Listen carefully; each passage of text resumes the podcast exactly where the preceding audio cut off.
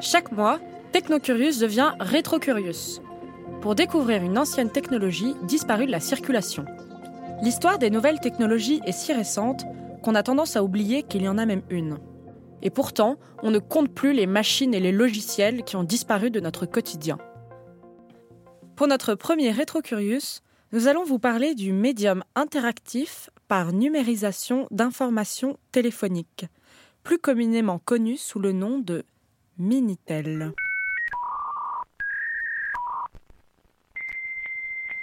Pour les plus âgés d'entre nous, ce son vous rappelle sans doute la si caractéristique mise en connexion du Minitel.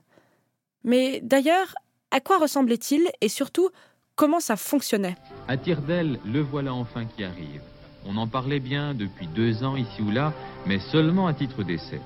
Cette fois-ci, l'expérience va être menée grandeur nature dans tout le département d'Ille-et-Vilaine. Le Minitel, celui que vous aurez chez vous, du moins dans un premier temps, se présente sous cette forme cubique, très sobre, de 25 cm sur 35 environ. Cette grosse boîte s'ouvre sur le devant pour faire apparaître un clavier. Tout cet ensemble, couplé avec le téléphone, permet d'interroger une banque de données riche de tous les numéros d'Ille-et-Vilaine. Ça, c'est pour l'immédiat. Mais dans l'avenir, il vous sera possible de disposer de l'ensemble du bottin français. À l'époque où l'informatique n'était pas encore arrivée dans les foyers, le Minitel faisait figure de révolution et de révolution française. En 1977, Simon Nora et Alain Minck remettent au président Valéry Giscard d'Estaing le rapport sur l'informatisation de la société. Constatant un retard de la France en matière de micro-informatique, l'idée du rapport était de parvenir à associer les télécommunications et l'informatique. Télécommunications, informatique, on parle de télématique.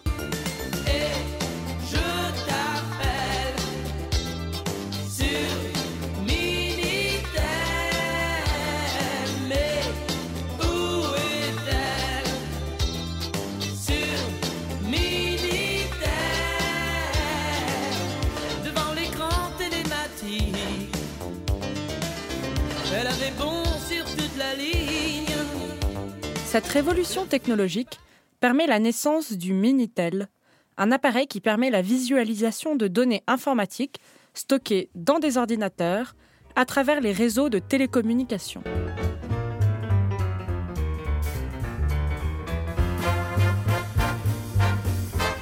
L'installation du Minitel est une volonté de l'État français, ce qui expliquera son très grand succès. En effet, si d'autres pays du monde, et notamment les États-Unis, ont développé des technologies similaires, leur volonté de laisser le marché se créer par lui-même n'a pas permis à un réseau suffisant de se développer. Pour une technologie si nouvelle, il fallait une volonté centralisée. De son côté, l'État français, via le ministère des Postes et Télécommunications, veillera à sa bonne mise en place dans tous les foyers français. Ainsi, en 1978, la France décide de lancer un réseau télématique accessible par un terminal bon marché, le Minitel. Cette décision sera rendue publique à l'Intercom 79 de Dallas, au Texas, qui réunit le gratin mondial des télécommunications. Valéry Giscard d'Estaing est très enthousiaste devant le projet. Il avait même prévu de fabriquer 30 millions de Minitel. Mais c'était sans compter sur le lobby de la presse. En effet, pour beaucoup de gens, cette invention signait le déclin de l'ère du papier et deviendrait un concurrent des médias traditionnels. Avec ce système, on reproche à l'État de prendre le contrôle de l'information et surtout, on prive la presse du revenu des petites annonces, très très lucratives à l'époque. Le président freine un peu et choisit de passer d'abord par une phase d'expérimentation au début des années 1980. En juillet 80 donc, à Saint-Malo, les 55 premiers utilisateurs du Minitel sont équipés. À ce moment-là, ils n'offrent qu'un seul service, l'annuaire électronique. En 81, 4000 Minitel sont distribués en Ille-et-Vilaine. Dans le domaine des communications et des télécommunications maintenant, l'annuaire en papier a peut-être fait son temps. Je vous propose de faire euh, connaissance avec euh, l'annuaire électronique, le Minitel. Il sera officiellement présenté demain par les PTT. La distribution et l'expérience commencera en Ille-et-Vilaine dans les prochains jours. Reportage de Michel Baudet. Devant le succès de cette première mise en place, le Minitel est distribué sur tout le territoire français. Le plan Minitel devient un immense succès commercial.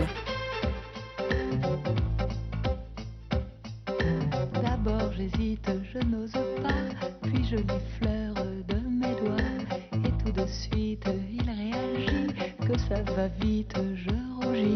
Moi qui ai un petit problème de langage. En 85, 1 million de foyers français sont équipés. En 95, on monte à 6 millions et demi. Et en 2000, à 9 millions. Le chiffre d'affaires du Minitel est d'un milliard de francs en 1990. Mini, mini, mini,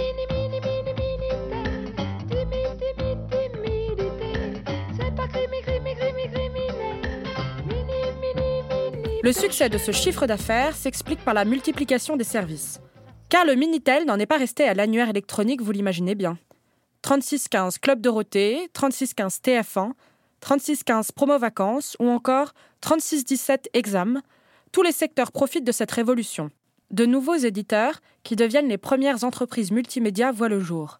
Par exemple, Xavier Niel, qui avait lancé à l'époque plusieurs messageries coquines, ainsi que 3615 Anu, un annuaire inversé. Également très populaire sur le Minitel, 3615 Allociné.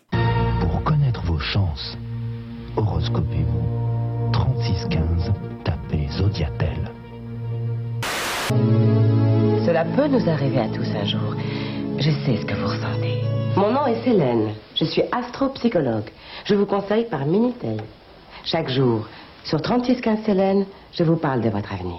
3615 Célène, l'astrologie sur Minitel. 3615 Hula, le diable corps. Mais le grand succès du Minitel, c'est surtout ses services de messagerie, en quelque sorte l'ancêtre des SMS. La raison de ce succès, c'est que ces messageries ont permis de développer les messageries érotiques. C'est la naissance du Minitel Rose.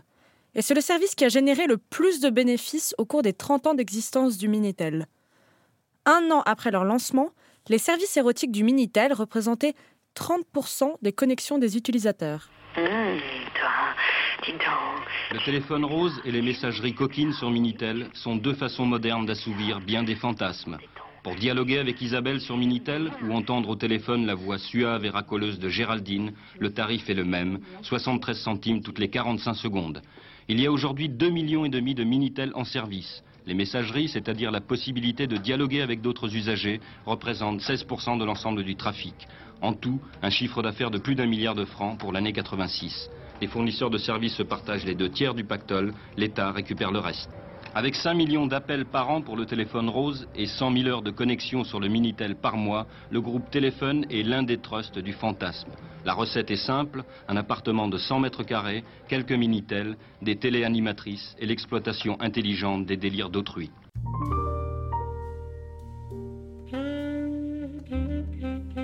Ce qui est amusant, c'est que c'est grâce au Minitel, et surtout grâce au Minitel Rose, que certains médias traditionnels se sont remplumés, alors qu'ils avaient tenté de freiner son développement à ses débuts. J'ai même entendu dire que 3615 Turlu, le service Minitel Rose de Libération, aurait sauvé le journal de la faillite.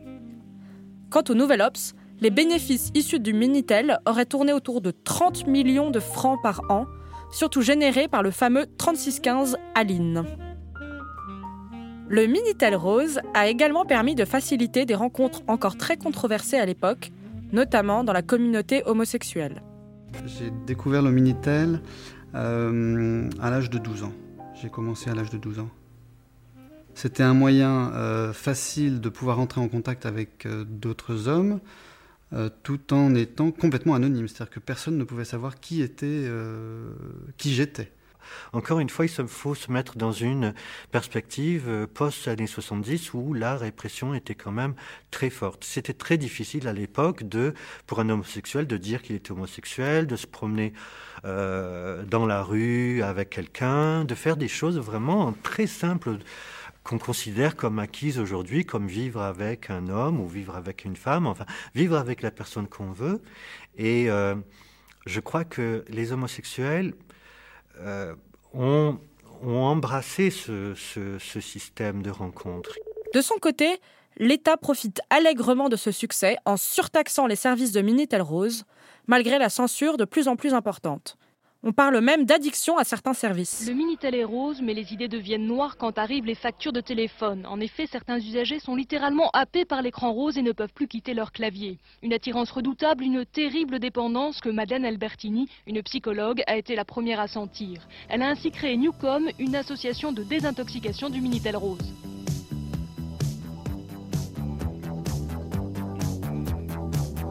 Avec le développement d'Internet, le Minitel connaît un lent déclin jusqu'à l'arrêt complet du service en 2012. Il y avait pourtant encore des nostalgiques, puisque 800 000 foyers en 2010 étaient encore équipés et que le service générait 30 millions d'euros en 2011. On parlait d'une révolution numérique française, mais aujourd'hui, on accuse parfois le Minitel d'avoir ralenti le développement d'Internet en France. Dans un article de Libération, on dit pourtant on a souvent reproché au Minitel d'avoir contraint et retardé le développement d'Internet. Mais la télématique a eu plusieurs vertus. Économique, bien sûr, mais pas seulement. Le Minitel a servi d'apprentissage, pour les éditeurs comme pour les utilisateurs, d'un début de culture numérique.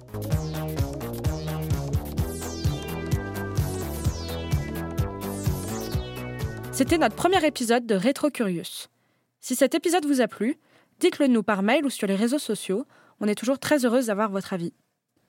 Vous pouvez découvrir tous nos sujets sur notre chaîne de podcast ou sur notre site internet iamtechnocurious.com. Cette émission a été produite et réalisée par Marguerite Enbel et Pauline de Gourcuff, d'après une idée originale de Eleanor O'Keeffe, musique de Machidiso Mohajane, design par Sam. Un grand merci au studio La Cabine Rouge pour l'enregistrement.